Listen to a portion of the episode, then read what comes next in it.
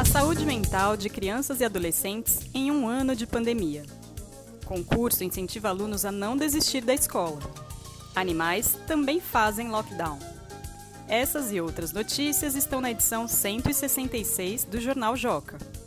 Hoje é 17 de março de 2021 e você está ouvindo o Saiu no Joca Pro, o podcast com comentários e sugestões para ajudar você, professor ou professora, a planejar com mais intencionalidade suas aulas com as notícias do Joca da segunda quinzena de março. E nesta edição, conversamos com a Mayara Rodrigues, professora nas séries finais do Ensino Fundamental 1 da Escola San Nicolas, em São Paulo. Ela vai contar os detalhes do trabalho de educação midiática que desenvolve com os alunos há três anos. Eu sou Paula Tacada, sou jornalista e professora do Ensino Fundamental 1. Vamos às notícias. Brasil! A manchete de capa desta edição destaca a reportagem especial sobre a saúde mental de crianças e adolescentes ao longo da pandemia que já dura um ano. Nas páginas 6 e 7 você encontra depoimentos de leitores e especialistas sobre a importância de lidar com os sentimentos durante o isolamento social. A leitura desse material vai provocar a reflexão sobre os sentimentos dos seus alunos.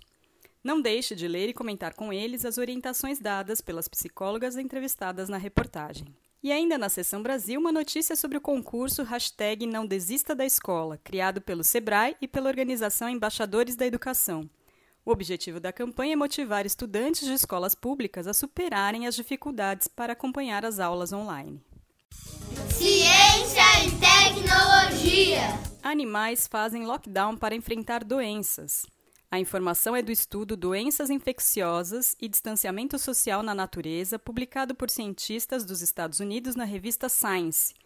O relatório destaca que algumas alternativas são bem parecidas com o distanciamento social que estamos vivendo.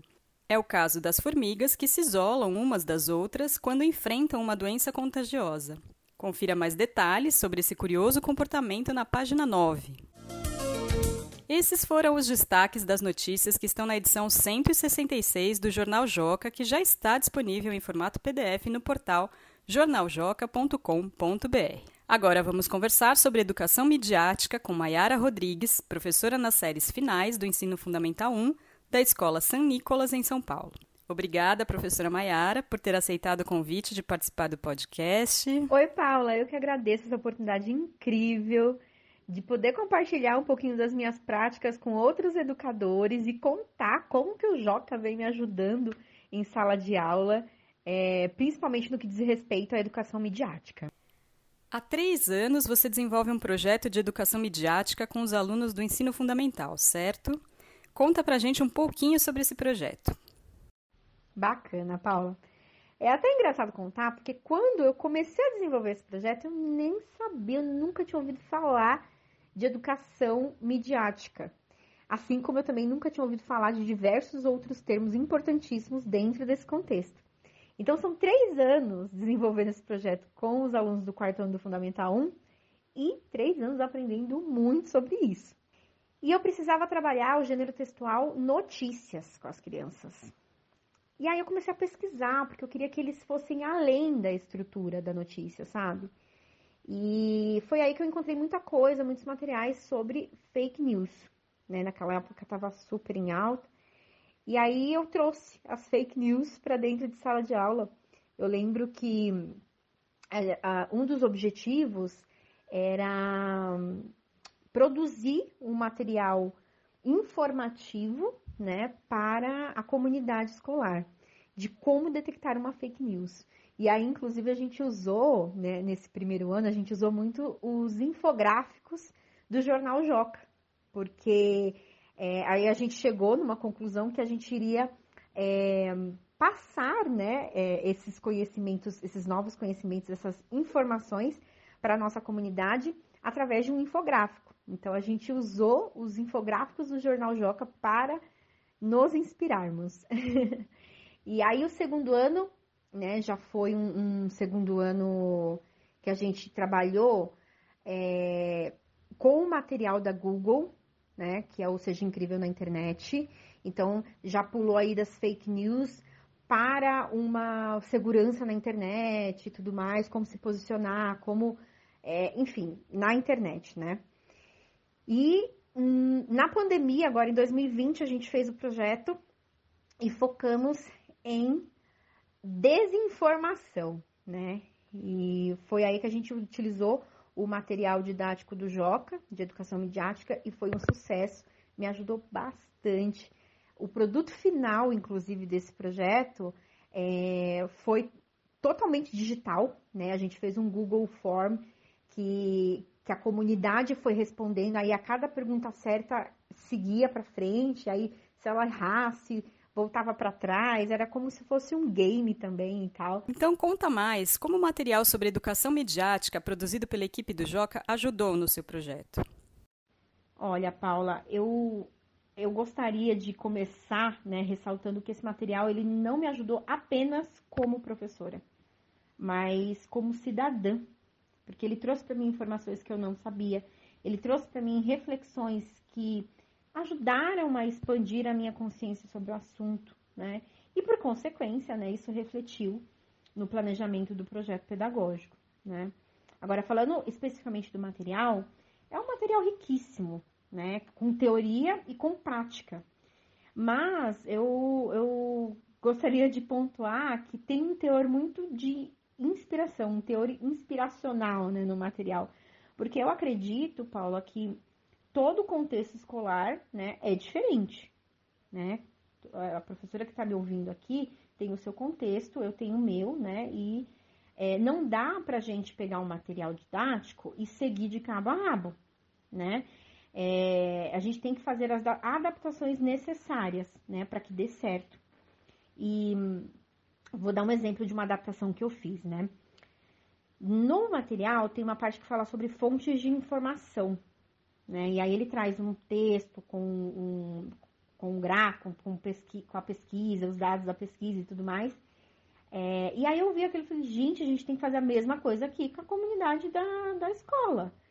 E, e foi bacana porque, primeiro, eu passei a pesquisa para eles, para saber qual que era a fonte de informação principal que eles utilizavam, né?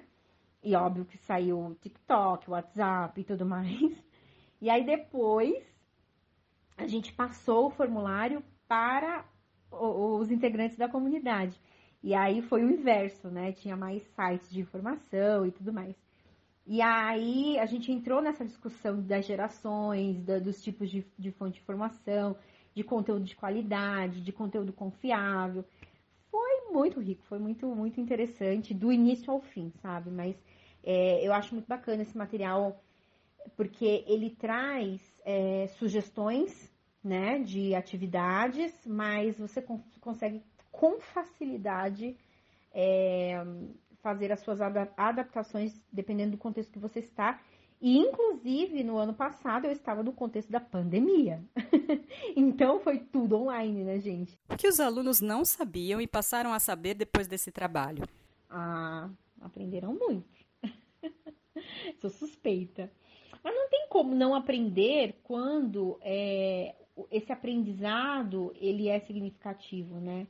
Essa, essa maneira de aprender é ativa, né? Então, é, eu faço constantemente durante o, é, o projeto inteiro, eu vou fazendo pequenas avaliações que eles nem sabem que é avaliação, mas eu estou lá avaliando. Só que a última avaliação, que a gente chama de avaliação final, é, eu converso com eles. Eu falo, gente, como é que vocês vão me mostrar o que vocês aprenderam com o projeto? E aí, geralmente, eles trazem para mim sugestões, né? E aí chegaram lá à conclusão que eles iam fazer um vídeo para a comunidade explicando sobre desinformação, o que é, é, como detectar, quais são os tipos de desinformação, o que, o que isso pode impactar negativamente para a sociedade, enfim. Aí gravaram o vídeo Aí eu editei, né, pra estar tá todo mundo lá. Uh, e aí, a partir dos vídeos também, a gente produziu uh, notícias. Mas aí eles tinham, cada criança tinha que fazer, escrever uma notícia falsa e uma notícia verdadeira. E eu consegui ver nitidamente ali, né, que, que realmente, por exemplo, os objetivos de língua, né, foram cumpridos e sociais também, porque para uma criança, por exemplo, ela conseguir fazer uma comparação e mostrar isso num texto, é, é porque realmente ela domina o que ela está fazendo, né? E além de tudo isso, foi muito divertido, gente, porque eles, nossa, se vocês vissem as manchetes dessas notícias falsas, era, nossa, foi muito engraçado. E aí a gente produziu, né, um Google Form com esse vídeo, né, explicativo, e era tipo como se fosse um game, né? A gente mandou por e-mail para a comunidade toda, e quem errava, não, quem acertava podia seguir em frente no form, e quem errava fica, é, tinha a resposta correta, né? Do, da maneira, do jeitinho, com a linguagem deles, sabe? Muito obrigada, Mayara, por ter compartilhado suas experiências com os ouvintes do podcast e parabéns pelo trabalho. Ah, eu que agradeço a oportunidade de compartilhar um pouquinho, né, do, das minhas práticas um, eu tenho certeza, né, que esse assunto é um assunto novo para muita gente, inclusive para mim, né? O que são três anos hoje em dia, né? Nessa época em que a informação é instantânea, né, Paula? Mas enfim, é, foi muito especial estar aqui com você, com nossos ouvintes. É, já falei do Instagram, né? Arroba além de pro. Vocês podem me encontrar por lá. É, trocar, se alguém quiser trocar figurinha, me chama no direct. É, eu posso passar né, as minhas atividades desse projeto é, se alguém se interessar, tá bom? Então é isso. Obrigada pela oportunidade e até a próxima. Esta foi a edição número 35 do Saiu no Joca Pro, o podcast do Joca feito para professores. Mande seus comentários e sugestões para o e-mail saiu no jocapro@magiadeler.com.br e até a próxima quinzena.